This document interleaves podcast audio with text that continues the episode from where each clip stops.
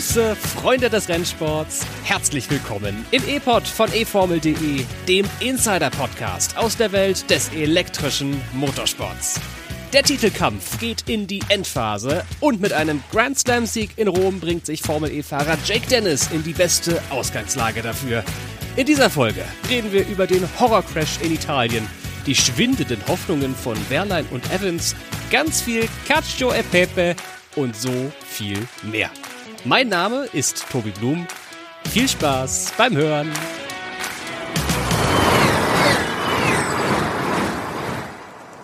Bin ich glücklich im wunderbar angenehm kühlen 27 Grad warmen, dann doch irgendwie schon Deutschland zurück zu sein. Heieiei, ihr Lieben, war das heiß in Rom. Puh, da muss ich gleich mal ein bisschen ausführlicher von erzählen. Erstmal ein herzliches Willkommen an dich, Tobi Wirz. Guten Abend.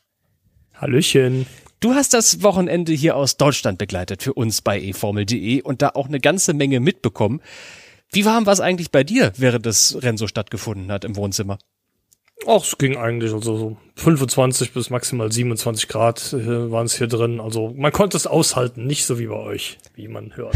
es war so unglaublich heiß. Im Pressezentrum waren es auch angenehme, sagen wir mal 23 Grad. War schön Klimaanlage an. Das können sie ja, die Italiener. Was die Italiener aber auch können, ist wirklich viel Hitze draußen haben der ganze südliche Teil Europas ist ja momentan im Juli 2023 betroffen von einer unfassbaren Hitzewelle.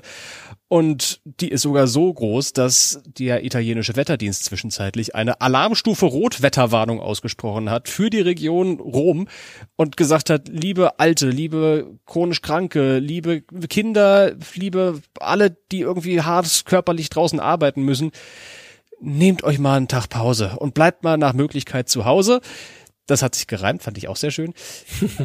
und dann dachte ich an die armen Formel E-Fahrer, die durchaus körperlich hart arbeiten und in der prallen Mittagssonne bei 35, 36, 37, vielleicht auch mal 38 Grad im Schatten sich ans Lenkrad setzen müssen. In der Sonne waren das bestimmt mittlere 40er. Die Asphalttemperatur zum Rennstart jeweils um die 60 Grad Celsius. Tobi, ich stand in der Boxengasse teilweise also wenn ich nicht gelaufen bin, also ich, ich stand dann da tatsächlich und hat irgendwann das Bedürfnis, meine Füße mal ein bisschen zu bewegen, weil sich das wirklich angefühlt hat, als hätte ich meinen Fuß auf so eine immer heißer werdende Herdplatte gestellt und dachte, oh, jetzt muss ich mal eben kurz den Fuß bewegen, äh, sonst schmilzt mir die Sohle davon. Ja, das glaube ich dir gerne und ist halt das Risiko, wenn man im Süden Europas Mitte Juli ein Rennen ansetzt. Aber das werden wir ja auch im nächsten Jahr nicht wiedersehen. Das wissen wir jetzt auch schon. Zum Glück, ey. Das war auch, also meiner Meinung nach, das heiße Thema, buchstäblich am Donnerstag und Freitag. Alle haben gesagt, boah, wer auf die Idee kam, ein Formel-E-Rennen in Rom nach Juli zu verschieben, der gehört wirklich gefeuert. Also das war unausstehbar eigentlich.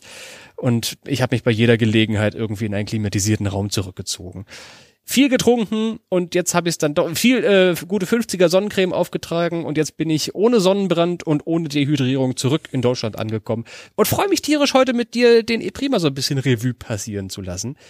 Liegt dir noch irgendwas auf dem Herzen, bevor wir losstarten wollen oder gucken wir jetzt direkt in den Rückspiegel? Nö, ich würde sagen, lass uns in den Rückspiegel gucken. Okay, ab in den Rückspiegel und in den Rückblick zum E-Prix in Rom. Felipe Drugovic heißt der schnellste Mann in der ersten Session des Wochenendes. Der Brasilianer im Maserati ist nach Berlin erneut schnellster im Rookie-Training. Die beiden Autos mit Behinderantrieb fahren hingegen gar nicht. Das setzt sich dann im ersten freien Training fort. Softwareprobleme an allen vier Autos der Inder. Am Samstag sind diese dann behoben. Schnell wird jedoch klar, dass die Favoriten in Rom erneut Jaguar-Antriebe haben. Nach einem heftigen Qualifying-Crash in Kurve 7 verpasst Jack Hughes das Rennen, für das sich Mitch Evans die geschenkte Pole Position im Finalduell mit Teamkollege Sam Bird holt. Eben jener Bird verursacht dann einen Horrorcrash. Ebenfalls in Kurve 7 verliert er die Kontrolle über das Auto. Mehrere Piloten können nicht ausweichen. Die Strecke gleicht einem absoluten Trümmerfeld. Acht Fahrzeuge sind betroffen. Das Rennen wird für 40 Minuten unterbrochen. Das Rennen gewinnt nach dem Neustart Mitch Evans vor Nick Cassidy und Max Günther. Jake Dennis fehlt nach einer Fehlkalkulation seines Teams auf Platz 4 zurück. Am Sonntag können dann dank diverser Nachtschichten alle 22 Piloten wieder an den Start gehen. Die Pole Position sichert sich WM-Zweiter Jake Dennis vor seinem Rivalen Nick Cassidy. Evans ist Vierter und WM-Mitfavorit Pascal Wehrlein kommt nicht über Platz 15 hinaus. Im Rennen zeigt Dennis dann keine Schwäche, er gewinnt souverän. Hinter ihm kollidieren Evans und Cassidy. Keine Punkte für die beiden Neuseeländer. NATO wird Zweiter vor Bird. In der Gesamtwertung führt Dennis nun mit 24 Punkten Vorsprung vor Cassidy. Evans und Wehrlein haben mit 44 bzw. 49 Punkten Rückstand wohl nur noch theoretische Chancen auf die WM. In der letzten E-Pod-Folge haben wir über die Herausforderungen der Strecke in Rom gesprochen. Ein klassischer Straßenkurs mit Buckeln, mit Gullideckeln, mit blinden Kurven und immer nahestehenden Mauern. Und genau das wurde am Samstag überaus relevant. Es war ein wahrer Horrorunfall, der sich da in Runde 9 abgespielt hat. Ich denke, all die, die ihr gerade zuhört, habt schon mal mindestens ein Bild davon gesehen, vielleicht auch ein Video davon und vor allem von diesem Trümmerfeld auf der Strecke danach. Tobi, lass uns mal darüber sprechen, was da passiert ist im Samstagsrennen. Warum war dieser Unfall, bei dem viele Fahrzeuge beteiligt waren, so schwerwiegend? Hauptsächlich deshalb, weil es so ziemlich die schnellste Stelle am gesamten Kurs war. Die Fahrer haben da eine unheimlich hohe Geschwindigkeit drauf, über 200 kmh. Und die Unfallstelle war, wie gesagt, hinter einer Kurve, die blind durchfahren wird. Also kein Fahrer sieht, was nach der Kurve liegt. Und gleichzeitig ging es an der Stelle auch bergauf. Und das war der Hauptgrund, weshalb die Situation so extrem gefährlich wurde. Yeah, I mean, awful. I mean, how the boys walked away from that one is uh, very impressive. So full, full credit to Formula E to build such strong cars because that was a huge hit. You know, completely blind, nothing we could have done for the for the guys involved, and just very happy to see everyone walk away from that. Yeah, it goes so quickly, doesn't it? It's, yeah. How, how fast are you going in that? Uh, too fast, like 200 kph, so like yeah, over well over 100 miles per hour, and it's completely blind. Like you don't see anything until you're in the car. So it's like it's bound to happen uh, if someone crashes. If someone crashes there. Das sagt Andretti-Fahrer Jake Dennis über diesen Unfall. Der ist in der Situation zum Glück davor unterwegs gewesen. Der Crash ist also hinter ihm passiert. Weitaus weniger Glück in dieser Kurve hatte ja Sam Burr, Tobi, der auf genau diesem Buckel, der schon in den vergangenen Jahren für Kontroversen gesorgt hat und auch im Qualifying Jake Hughes aus dem Rennen um die guten Startpositionen genommen hat, erwischt hat. Bird, den hat's da richtig mies erwischt. Ja, auf jeden Fall. Er hat das Heck des Autos verloren, hat sich gedreht und stand dann anschließend quer zur Fahrtrichtung auf der Innenseite des äh, Kurses. Und dann, es hat nicht lange gedauert und dann kam Sebastian Buemi, der konnte nicht mehr ausweichen, der hat ihn getroffen. Dann ist der Wagen von Bird weiter in die Streckenmitte geschleudert worden und dann kam kurz darauf Eduardo Mortara, der ebenfalls überhaupt keine Chance mehr hatte, noch zu reagieren und seitlich in den Jaguar reingefahren ist. Ja, Sam Bird kann, Glück, kann sich glücklich schätzen, dass Edo Mortara da nicht vielleicht einen Meter weiter links in das Wrack reingefahren ist und dass es ihm so noch relativ gut, äh, gut geht. Auch andere Fahrer hatten an der Stelle dann Schwierigkeiten auszuweichen. Robin Freins beispielsweise hat es nicht ganz geschafft. Andere Fahrer, die beiden DS Penske-Piloten zum Beispiel, konnten so gerade noch ausweichen mussten allerdings ja in Kauf nehmen, dann an der Stelle die Mauer links oder rechts zu berühren und haben daher zum Teil auch Aufhängungsbrüche und Schäden an der an der Radaufhängung und an der Lenkung erlitten. Von daher ähm, ziemlich großer Unfall und wir eben schon sagten, dass äh, die Strecke da absolut wie ein Trümmerfeld aussah. Ich würde wirklich so weit gehen und sagen, dass Birch da der dem Tod von der Schippe gesprungen ist denn du hast recht, wenn Mortara ein Meter weiter links in den Jaguar reingerauscht wäre, dann wäre das weitaus, hätte das zumindest Potenzial gehabt, weitaus Stimme auszugehen. Und es gab in Spa-Francorchamps vor ein paar Wochen einen ähnlichen Unfall, wo ein Fahrzeug seitlich zur Fahrbahn auf der Strecke stand und abgeräumt wurde von einem heranrauschenden Fahrzeug. Dieser Unfall mit Dilano Fantov ist tödlich ausgegangen und ich hatte wirklich zehn Minuten Gänsehaut und saß da vor meinem Laptop im Pressezentrum in Rom und wusste gar nicht, was ich schreiben soll, weil erstmal die Angst groß war, dass es Bird, also die Frage groß war, ob es Bird gut geht, dann fand man heraus, es geht Bird gut.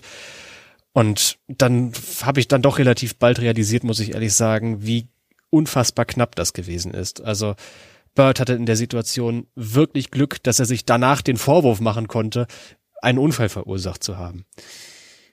Auch dahinter, du hast gerade eben angesprochen, gab es den ein oder anderen Auffahrunfall. Buemi war der erste, der da irgendwie betroffen war. Der ist als Konsequenz vom ersten Crash mit Bird auch nochmal mit Antonio Felix da Costa aneinander geraten.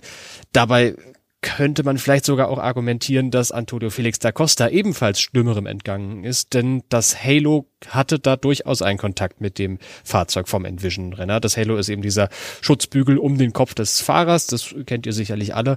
Und wenn das Halo irgendwie in Kontakt kommt mit äh, einem Teil von einem anderen Auto oder äh, egal, mit irgendwas, mit einem Vogel, der auf über die Strecke fliegt, dann fängt das Halo das ab, was sonst der Kopf des Fahrers abbekommen hätte. Und auch Felix da Costa hatte da ziemlich Glück. Also, da waren die Renngötter wohl echt bei der Formel E an diesem Renntag. Irgendwie auch bei Sebastian Buemi, ähm, obwohl er jetzt nicht unbedingt durch Einschläge besonders gesundheitlich gefährdet war. Natürlich, er hat sich fast, also er hat durchaus die Wand duschiert, er hat sich fast überschlagen, mein Gott. Ich möchte aber nochmal äh, zu der Szene kommen, als sein Auto in dieser Situation sogar angefangen hat zu brennen. Und das ist wirklich was, was ich noch nie in der Formel E gesehen habe. Und auch Robin Freins nicht. Yeah, exactly. I was fireman for today. Um, no, I, I parked behind Sepp and I saw that his car was uh, was, uh, was on fire basically. And then when it starts, it's just getting worse and worse, obviously. And those marshals were standing behind the fence and they couldn't really reach it, so I took the fire extinguisher to myself. How does that happen? I've never seen a Formula E car like actually on fire. Well, I mean, everything was basically off his car, like gearbox, engine, and uh, everything was detached and it was losing oil, so it's quite easy to get fired. Und weil diese ganze Situation jetzt halbwegs glimpflich ausgegangen ist und es wirklich wie durch ein Wunder nur einen Sachschaden gab, können wir vielleicht mal über die Frage diskutieren, ob die Strecke für die nächste Saison an dieser Stelle angepasst werden sollte. Das ist ja durchaus ein Argument, was man da anbringen könnte. Es geht bergauf, es ist eine blinde Kurve, es ist unfassbar schnell und dadurch auch gefährlich. Es ist zudem nicht der erste Unfall, der an dieser Stelle passiert. Muss die Strecke also umgebaut werden? Das hier denkt Mahindra-Fahrer Lukas Di Grassi dazu. It's an unfortunate circumstance. I don't think anything can or should be changed for tomorrow. For the future, we could find a year around year, I would say a, a, a layout that uh, maybe is wider because that corner used to be easy flat in Gen 2. Not easy, but flat. Now Gen 3 is a corner. So it's, it's nothing different than Macau, nothing different than, uh, for example, I don't know, the casino in Monaco. It is a high speed, like the swimming pool chicane, right? It is a high, it is a high speed corner, and the wall is there. So if you do a mistake, it's gonna hurt. So you need big balls to do it.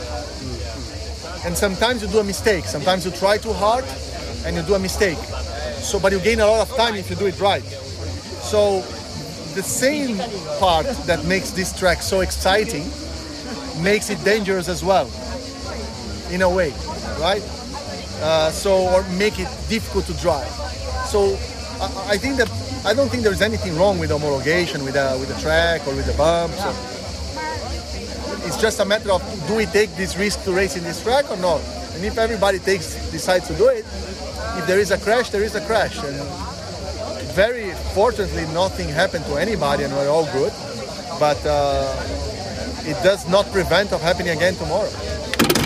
Ja, aber da muss man dann direkt auch mal ein kleines Lob ja, an die an die Rennleitung loswerden, die dann sehr sehr schnell reagiert hat und dann auch rote Flaggen geschwenkt hat. Die Sportwarte vor dieser Stelle haben auch relativ schnell gelbe Flaggen gezeigt. Wir haben von mehreren Fahrern gehört, dass sie die gelben Flaggen gesehen haben und daraufhin verlangsamt haben. Aber es hat von denen wohl niemand damit gerechnet, dass tatsächlich auch ein Auto auf der Strecke stehen könnte. Wir hatten an der Stelle ja zum Beispiel den Crash von Jake Hughes. Wir hatten aber auch vorher im Rennen schon den Unfall von André Lotterer an der genau der gleichen Stelle. Mhm. Da war es so, das Auto blieb dann irgendwo am Streckenrand stehen in der Mauer und Die gelbe Flagge ähm, hat die Fahrer gewarnt, dass da irgendwas ist, aber sie mussten tatsächlich ja niemandem ausweichen, sondern da stand tatsächlich nur ein Auto an der äh, an der Seite, wo sie locker vorbeifahren konnten. Da muss man vielleicht mal überlegen, ob man nicht tatsächlich etwas schneller in der Situation reagieren könnte. Aber das ist eine Sache, die in Sekundenbruchteilen passieren müsste.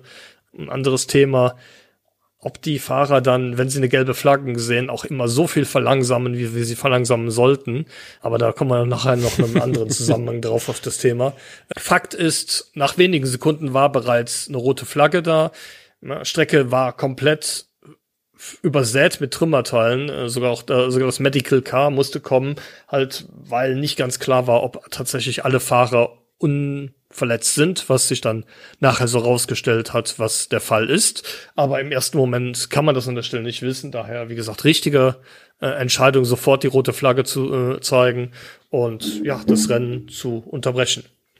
Nach einer guten Dreiviertelstunde ging es dann weiter. Am Ende war es sogar durch diese Unterbrechung das längste Rennen aller Zeiten in der Formel E.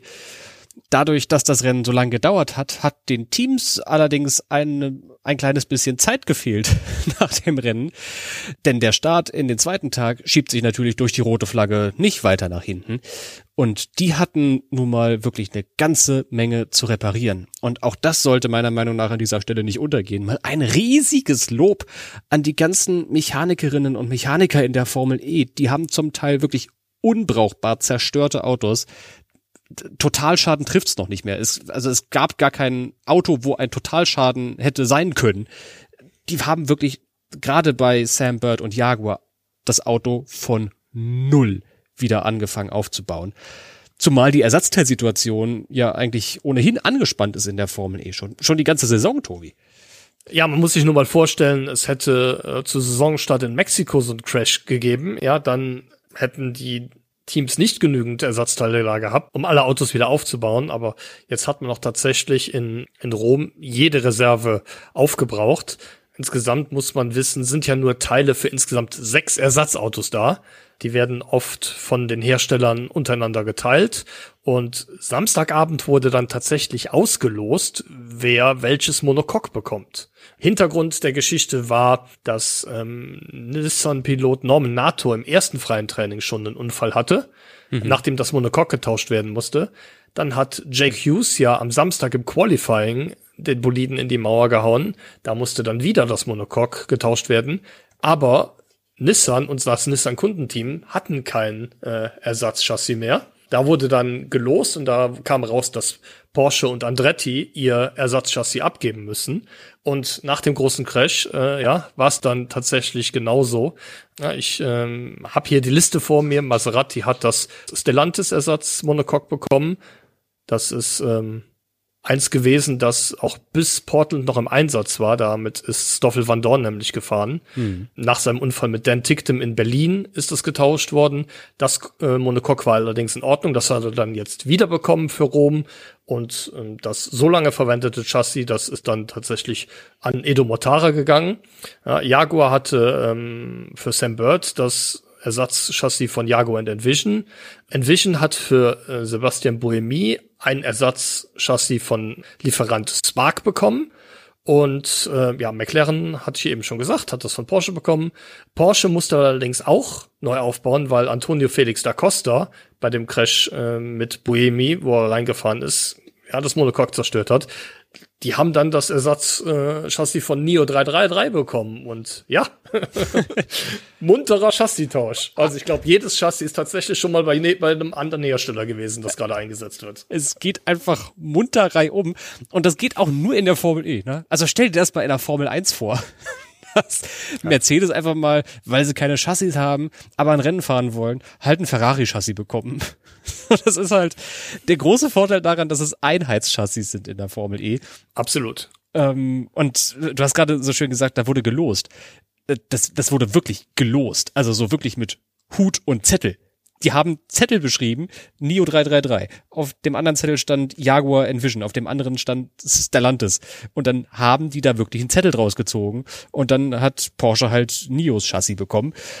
eine wahnsinnige Geschichte, äh, die es eigentlich auch nur in der Formel E geben kann.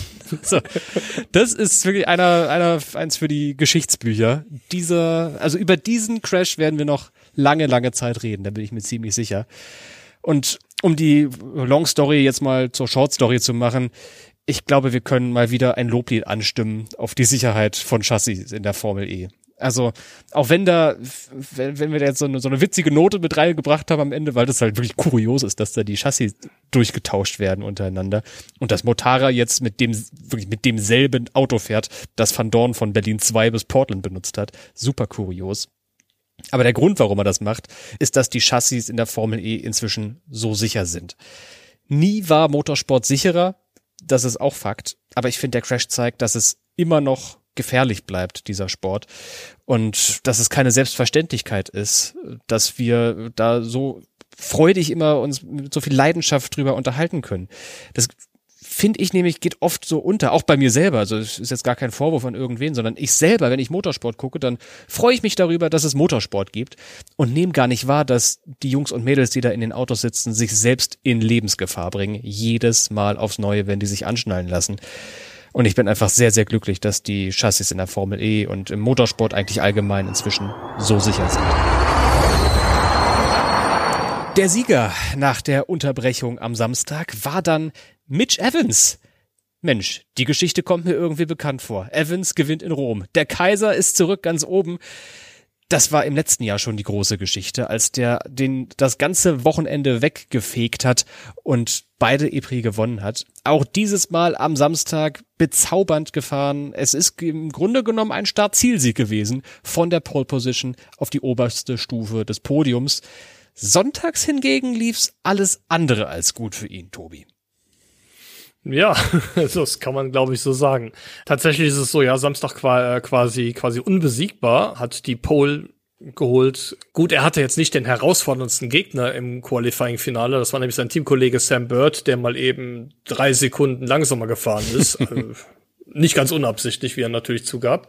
Aber ähm, ja, wie du schon sagtest, Evans souverän den Sieg herausgefahren, dazu auch noch die schnellste Rennrunde. Ich würde sagen, tatsächlich eine der dominantesten Leistungen der gesamten Saison. Aber am Sonntag hat man dann direkt gesehen, wie schnell es gehen kann. Ja, von Hero to Zero, gutes Qualifying gehabt, auf Startplatz 4 qualifiziert, im Rennen dann ja, schon früh an Norman Nato vorbeigegangen, Dritter gewesen. Und die Top 3 waren damit auf Podiumskurs. Vor Evans lagen nämlich Jake Dennis und Nick Cassidy, also auch die drei in der WM Führenden. Aber nicht für lange, denn dann hat sich Evans verbremst äh, bei der Anfahrt zur Kurve 7 und rauscht ausgerechnet Nick Cassidy ins Heck. Dabei hebt der Jaguar ab und wird rück rückwärts in die Tech-Pro geschleudert. Cassidy muss in den Notausgang, kann weiterfahren. Wieder ein großer Unfall, aber was in meinen Augen noch deutlich wichtiger ist, ist ein großer Wendepunkt in der Weltmeisterschaft. Denn durch den Doppelnuller der beiden Neuseeländer Mitch Evans und Nick Cassidy, die beide keine Punkte geholt haben, ist Jake Dennis jetzt der große Meisterschaftsfavorit geworden. Der hat nach der Pole Position, die er geholt hatte, nämlich auch das Rennen gewonnen und zusätzlich den Zusatzpunkt für die schnellste Runde abgeräumt und damit geht jetzt tatsächlich ausgerechnet ein Brite vor dem letzten Doubleheader-Wochenende in London als der große Favorit an den Start. Allerdings, das könnte der ganz große Wurf für Andretti und Jake Dennis werden. In gut anderthalb Wochen in London. Überhaupt finde ich ja, Dennis ist der Mann des Wochenendes, oder? Also Platz vier am Samstag, dann der Grand Slam am Sonntag, zudem noch mit wirklich jeder Führungsrunde. Also der hat jede Runde als Führender abgeschlossen. Es ist also nicht nur so ein unsauber, also unsauberer Grand Slam, sondern wirklich ein Clean Grand Slam. Ist das ein Begriff? Keine Ahnung. Clean Sweep, Grand Slam. So viel Englisch in diesem deutschen Podcast. Naja. Glaubst du denn, dass, dass Dennis noch irgendjemand, weil er jetzt so großer Favorit ist vor London, kann dem noch irgendjemand die WM abnehmen, deiner Meinung nach? Auf jeden Fall, auch Dennis kann mal einen Fehler machen oder vielleicht auch unschuldig von einem Konkurrenten abgeschossen werden, ja. Und wenn dann Nick Cassidy, der 24 Punkte zurückliegt, das Rennen gewinnt, dann ist er sogar wieder vorbei. Mhm. Also entschieden ist dann noch nichts, aber es ist jetzt natürlich auch nicht unwahrscheinlicher geworden, dass Dennis sich zum Formel E Weltmeister 2023 krönen kann. Ja, für Cassidy wird's auf jeden Fall so, also natürlich, dieses Szenario ist durchaus in der Formel eher ein realistisches, dass Dennis abgeräumt wird und Cassidy dann dafür gewinnt, aber ich finde trotzdem, vor Cassidy liegt ein großer Haufen Arbeit in den nächsten zwei Wochen. Und das weiß er ja auch selbst. And obviously with, with Jake scoring so many points, it's like the worst case scenario for you in terms of the championship, I guess. Um, how do you rate your championship chances now after this weekend? Just don't give up. You never give up. Exactly. In London sind insgesamt noch, lass uns mal mit den Zahlen spielen, Tobi, 58 Zähler zu holen. Und alle erwarten da eigentlich ein gutes Paket von Jaguar. Das ist ein Argument, das für Cassidy spricht. Aber die Aufgabe wird dennoch ziemlich schwer sein. Wie sieht's denn mit den Zahlenspielen so aus? Ähm, 24 Punkte Rückstand gibt es bei Cassidy und Dennis. 58 Zähler sind noch zu holen. Und bei den anderen WM-Kandidaten? Ja, Mitch Evans liegt weitere 20 Punkte hinter Cassidy, hat also 44 Punkte Rückstand auf Dennis. Ähm, Pascal Wehrlein 49 Punkte. Das sind die Fahrer, die zumindest theoretisch noch Weltmeister werden können. Aber ich glaube, bei 44 oder 49 Punkten Rückstand müssen wir das Wort theoretisch schon in Großbuchstaben schreiben. Also da rechne ich jetzt in der Tat eigentlich nicht mehr mit, insbesondere da besonders Jake Dennis ja extrem konstant gewesen ist über die letzten boah, zehn Rennen. Und London Und- ja auch seine Paradestrecke ist. Denk mal an Ja, letztes da Jahr. hat er ja auch, da hat er auch letztes Jahr gewonnen, korrekt. Also Hollywood, so sein Spitzname innerhalb des Teams, weil der immer so, so Hollywood-artig und äh, spektakuläre Rennen abliefern kann. Der hat ganz gute Karten beim Heimspiel. Wie genau die Rechnereien vor dem Finale sind, das tragen wir selbstverständlich in der nächsten Episode zusammen, die ja, oh Gott, ich gucke gerade auf den Kalender, schon wieder die Vorschau-Episode auf London ist. Kurz gesagt würde ich sagen, ja, Dennis kann die WM noch verlieren, aber ich finde ganz ehrlich, irgendjemand muss ihm die aktiv abnehmen. Also, oder Dennis muss sie aktiv abgeben, damit er nicht mehr Weltmeister wird. Ich glaube, unter normalen Umständen schafft das keiner mehr an Dennis vorbei. Und jetzt möchte ich den Halbsatz an oder den ganz, den, den Vollsatz anschließen. Aber was ist denn in der Formel eh schon normal, ne? Das stimmt wohl. Es bleibt spannend bis zum Schluss. Ist vielleicht auch nicht so verkehrt.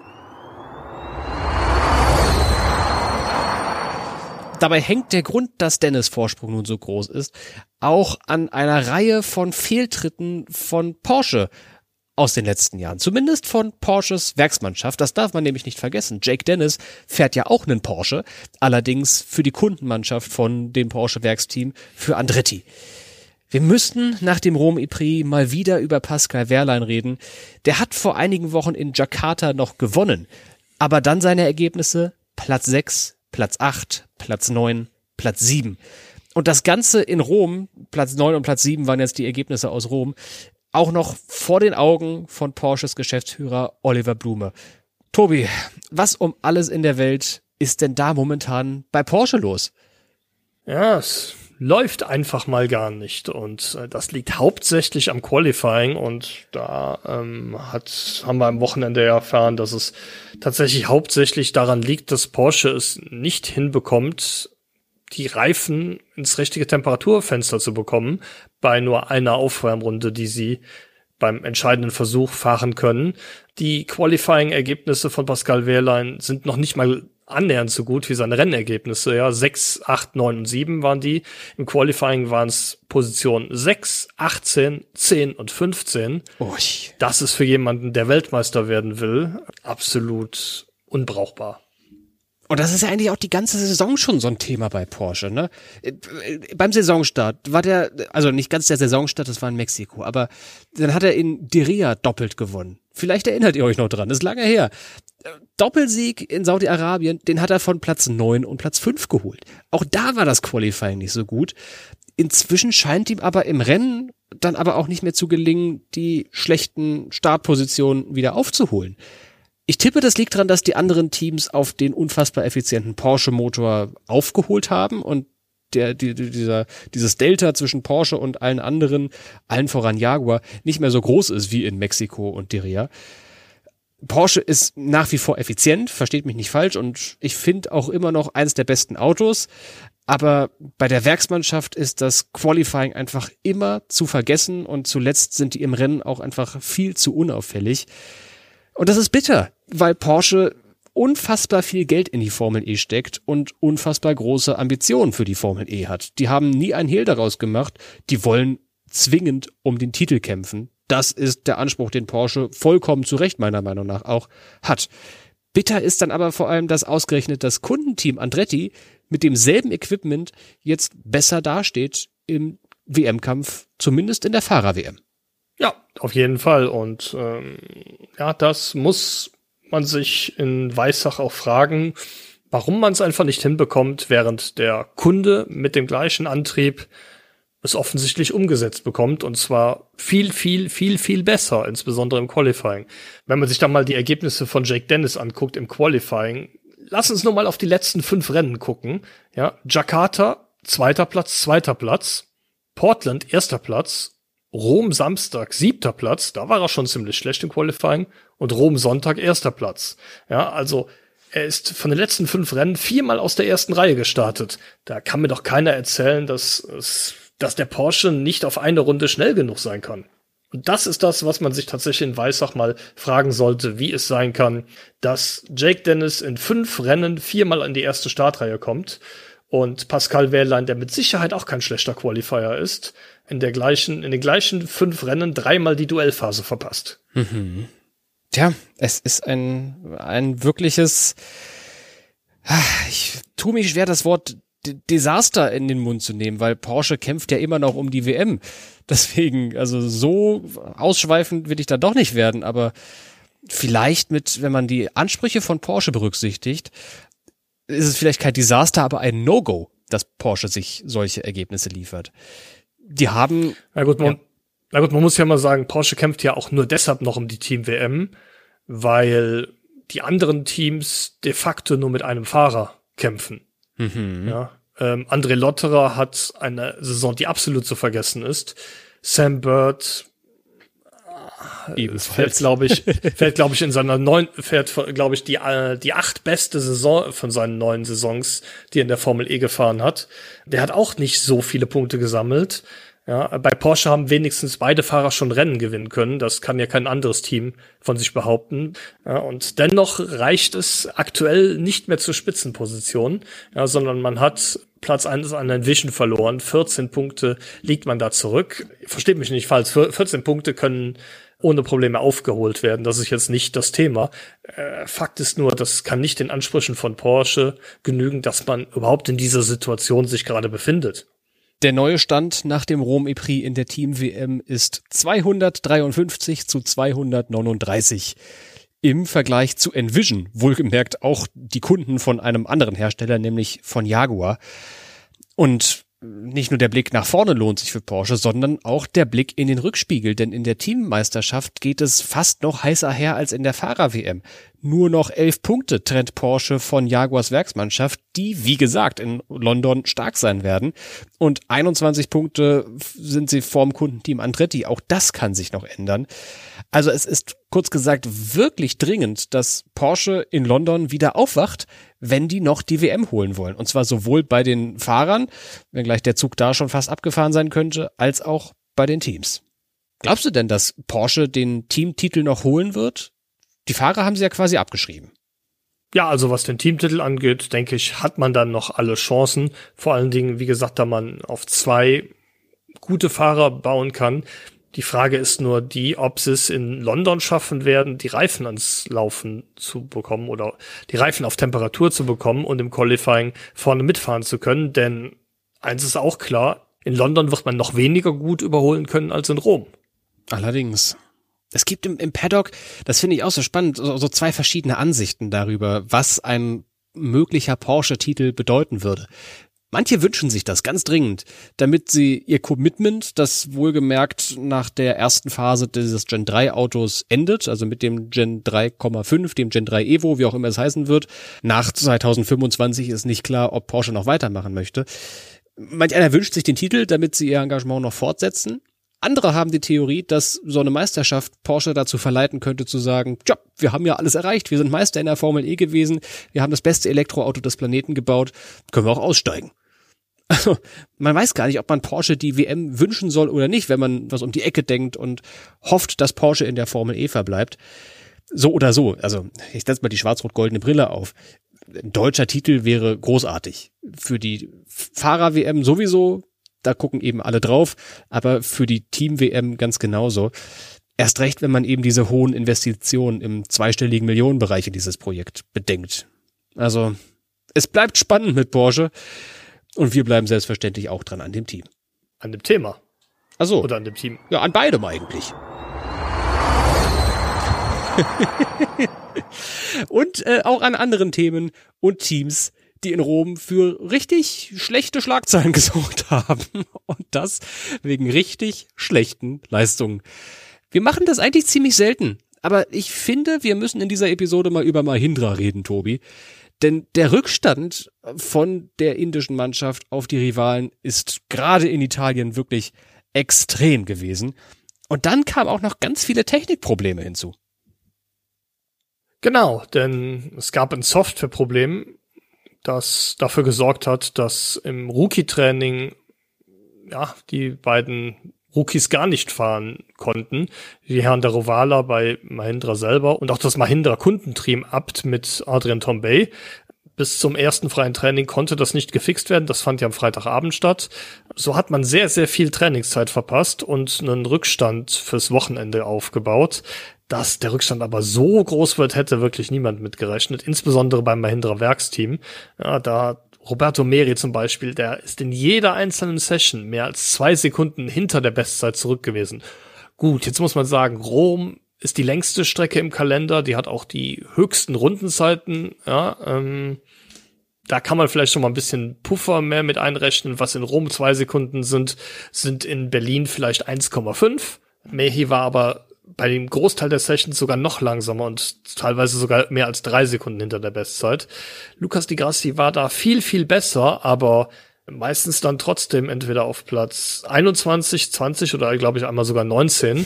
Fakt ist, in dem Antrieb steckt tatsächlich überhaupt keine Pace drin und das ist ja auch das, was Lukas Di Grassi nach dem Qualifying gesagt hat. Er hat sich den Arsch aufgerissen, hat eine super Runde gefahren und am Ende reicht es dann für Startplatz 14. Ja, von daher, bei Di Grassi kann man wenigstens sagen, er hat sich selber so ausgesucht, er wollte nur einen Einjahresvertrag bei Venturi, jetzt Maserati haben und dann zu Mahindra wechseln. Abt Cupra kann einem dann aber tatsächlich noch viel mehr leid tun, insbesondere wenn man weiß, dass sich in der kommenden Saison daran überhaupt nichts ändern wird, denn tatsächlich ist es so, die Antriebe sind ja für zwei Saisons homologiert. De facto muss also auch im Jahr 2024 die gleiche Hardware verwendet werden. Natürlich kann man in der Software noch was machen, aber dass äh, Mahindra da auch vielleicht nicht unbedingt die fähigsten Ingenieure hat, glaube ich, hat man in Rom mal wieder gesehen.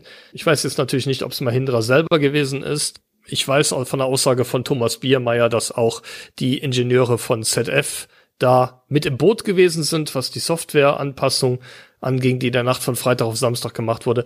Spielt aber unterm Strich auch im Endeffekt keine Rolle. Fakt ist, das Mahindra-Antriebspaket ist das schwächste im Starterfeld und daran wird sich auch in der kommenden Saison nichts ändern.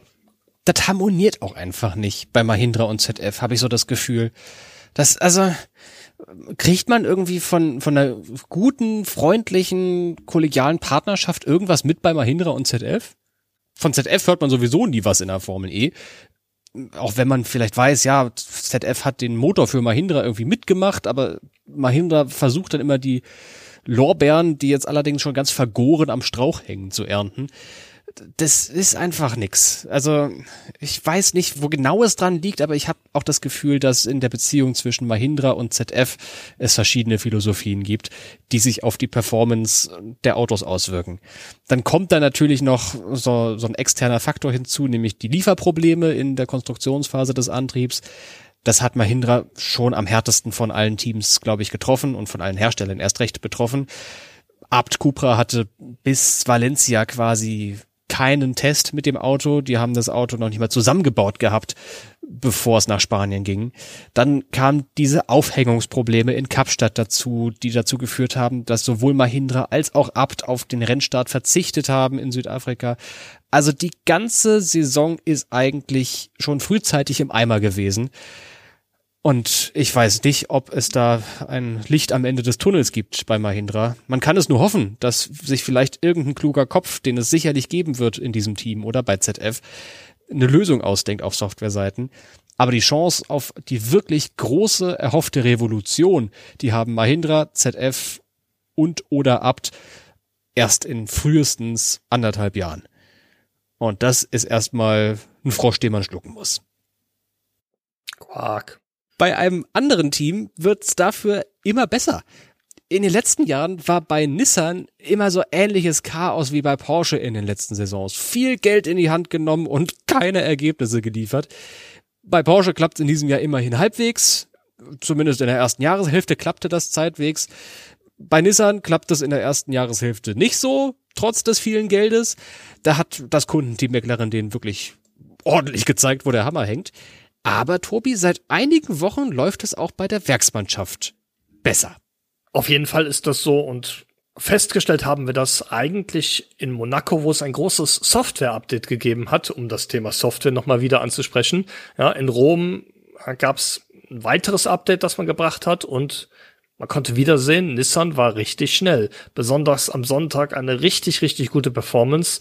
Ja, Nominato ist auf Platz zwei ins Ziel gefahren nach der Kollision Evans Cassidy hat aber eine richtig starke Leistung gezeigt, hat Sam Bird, der von hinten ganz gut gedrückt hat, hinter sich gehalten, hat zwischendurch sogar Jake Dennis mal ein bisschen unter Druck gesetzt und ja, sich dabei auch so ein bisschen in den Frontflügel angedötscht, äh, mhm. was er allerdings auch selber schuld war, aber das ist ein anderes Thema. Fakt ist allerdings, Nissan hat schwach gestartet in die Saison, holt aber mittlerweile ganz gut auf und ja, McLaren ist noch nicht weg, ja. Da steht's in der Team-WM aktuell 86 für McLaren zu 79 für Nissan. Das sind nur noch sieben Punkte. Und ähm, auch hier könnte in London tatsächlich noch was passieren, dass Nissan wirklich das Kundenteam McLaren noch überholt, obwohl das, wenn wir ganz ehrlich sind, nach den ersten fünf, sechs Rennen eigentlich absolut unrealistisch ausgesehen hat, dass wir über das Thema noch mal reden.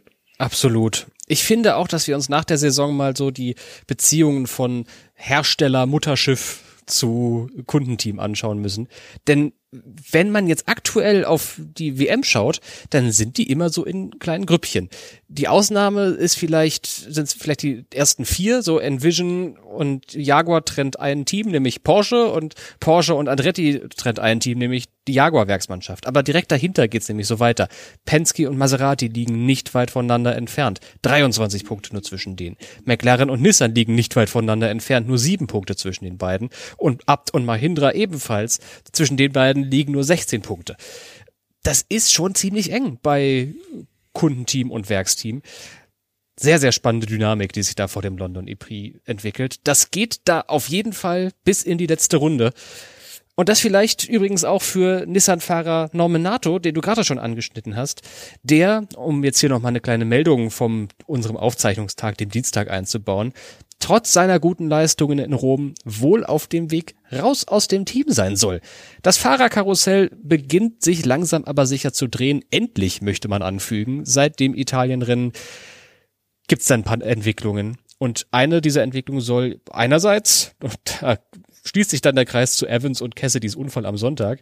Einerseits sollen die beiden im nächsten Jahr Jaguar Werks Teamkollegen werden und andererseits sitzt Norman Nato auf dem Fahrerkarussell, der vielleicht sein Pferdchen an wahlweise Nick de Vries, den ausgeboteten ehemaligen Alpha Tauri-Fahrer aus der Formel 1, eh hätte ich fast gesagt, falscher Versprecher, verlieren soll, oder an Oliver Rodent, der vielleicht zurück zu Nissan geht, nach nur einem Jahr Pause oder einem halben Jahr Pause und äh, viel schlechter Laune bei Mahindra. Die beiden sollen Kandidaten sein, laut einem Bericht von unseren KollegInnen von The Race. Roland fände ich ja wirklich bemerkenswert, wenn der zurückgehen würde zu Nissan, nachdem der da erhobenen Hauptes letztes Jahr rausmarschiert ist und gesagt hat, ja, also ich habe ja wirklich hier nur Peanuts verdient im Vergleich zu Sebastian Buemi, habe ich keinen Bock mehr drauf, obwohl ich hier bessere Ergebnisse Vorletztes Jahr, oder? Vorletztes Jahr? Ist der schon zwei Jahre bei Mahindra? Ja. Tatsache. Letztes Jahr sind, letztes Jahr ist doch Günther gefahren für ihn. Stimmt, du hast recht.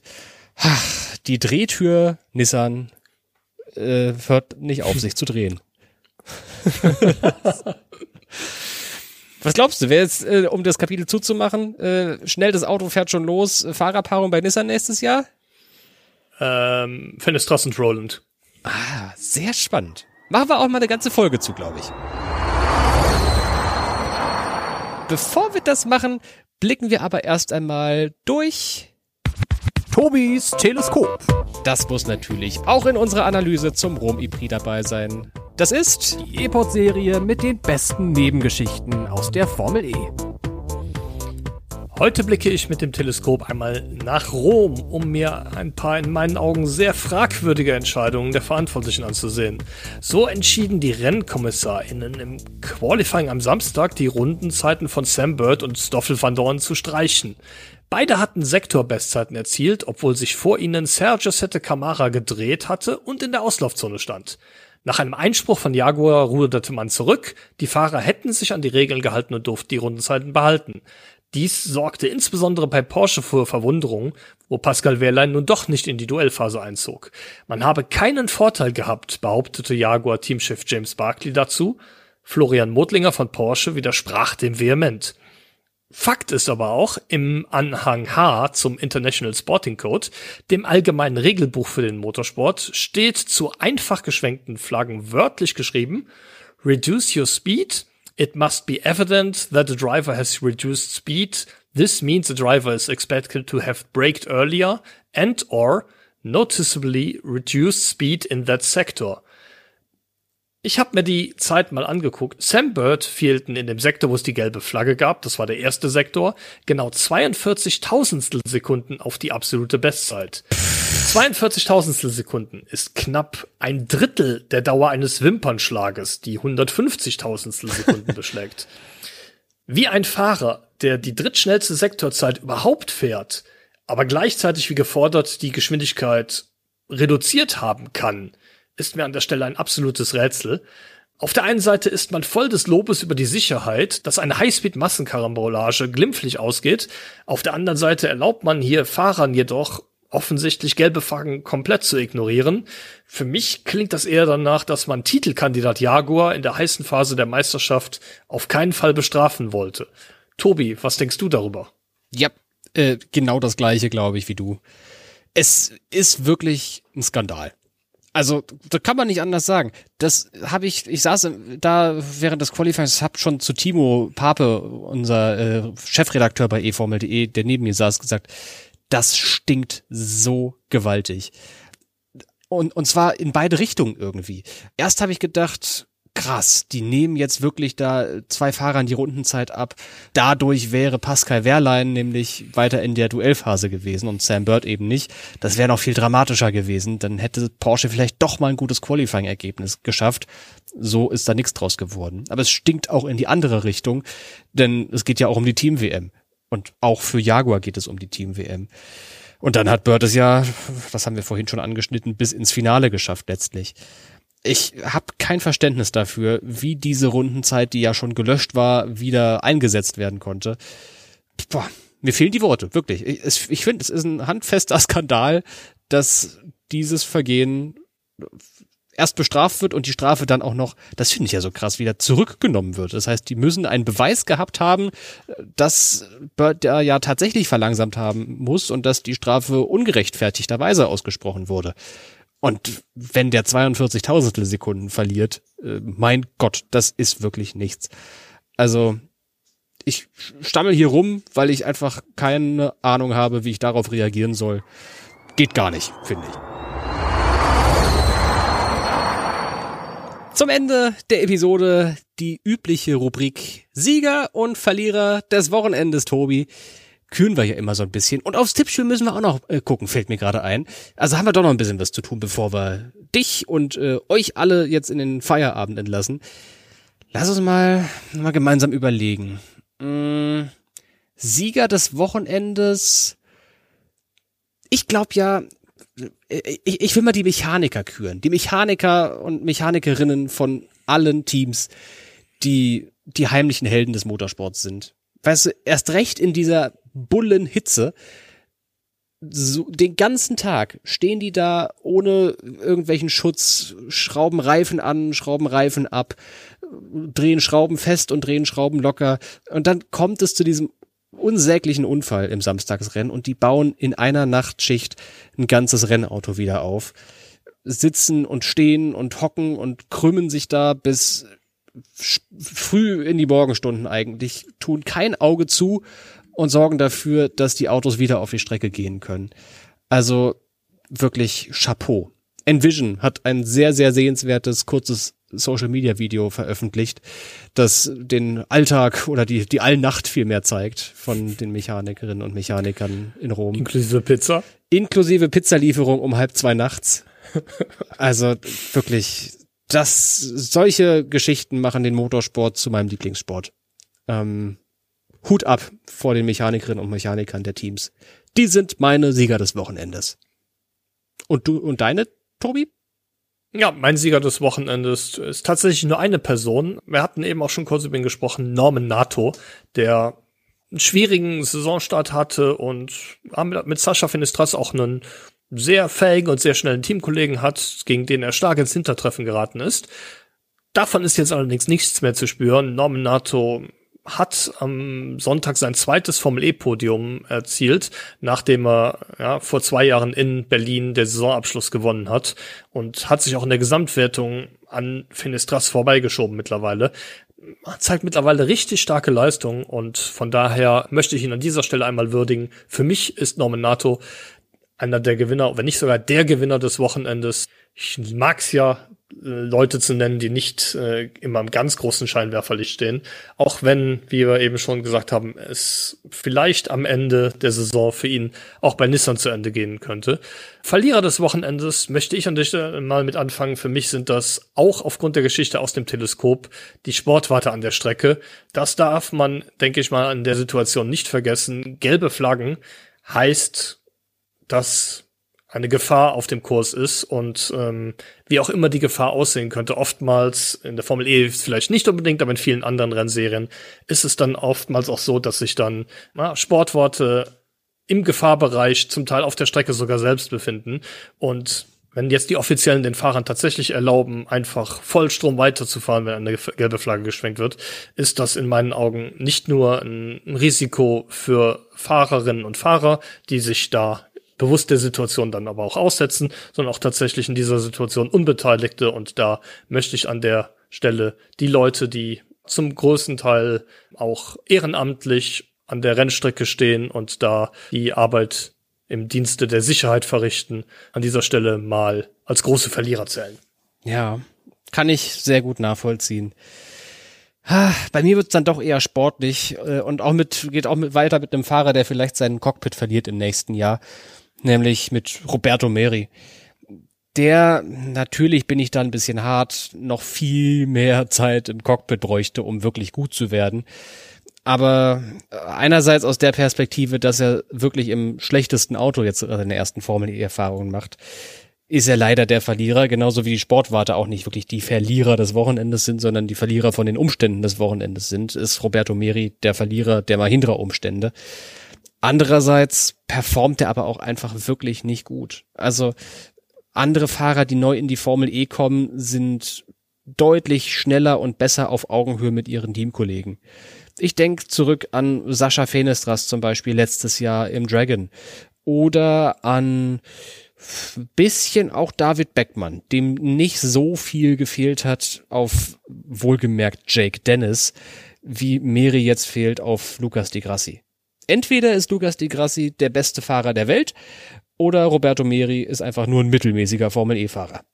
Und ich glaube, was äh, ich tendiere eher zu, zu letzterem.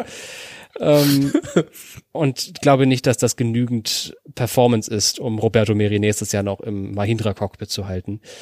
Ich rechne eher damit, dass Jehan Daruvala oder irgendein anderer Fahrer, Sam Bird meinetwegen, bei Mahindra andocken wird. Ich habe heute das Gerücht gelesen, dass die mal wieder an ihrem Rookie-Tester interessiert wären. Mary hat in Berlin den Rookie-Test bestritten, neben, wie hieß der Brite?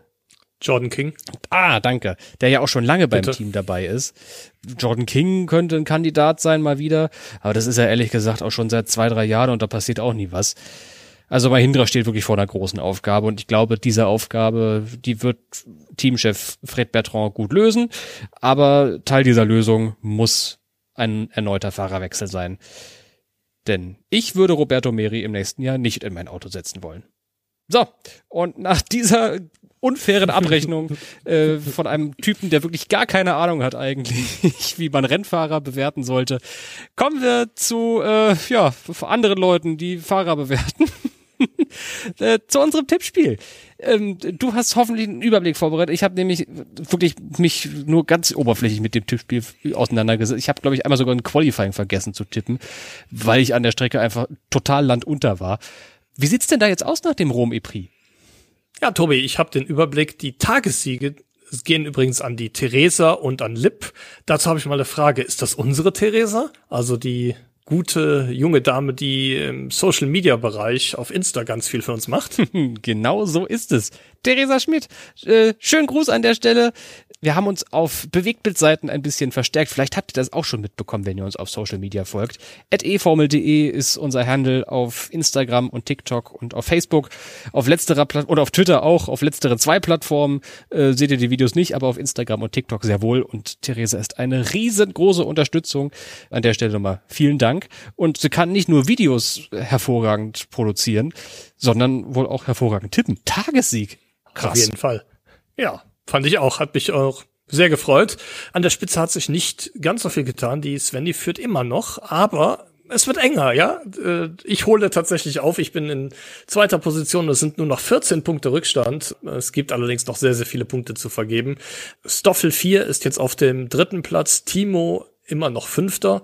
Und Tobi, du liegst aktuell auf Platz 11. Und ja, du hast am Sonntag vergessen, das Qualifying zu tippen.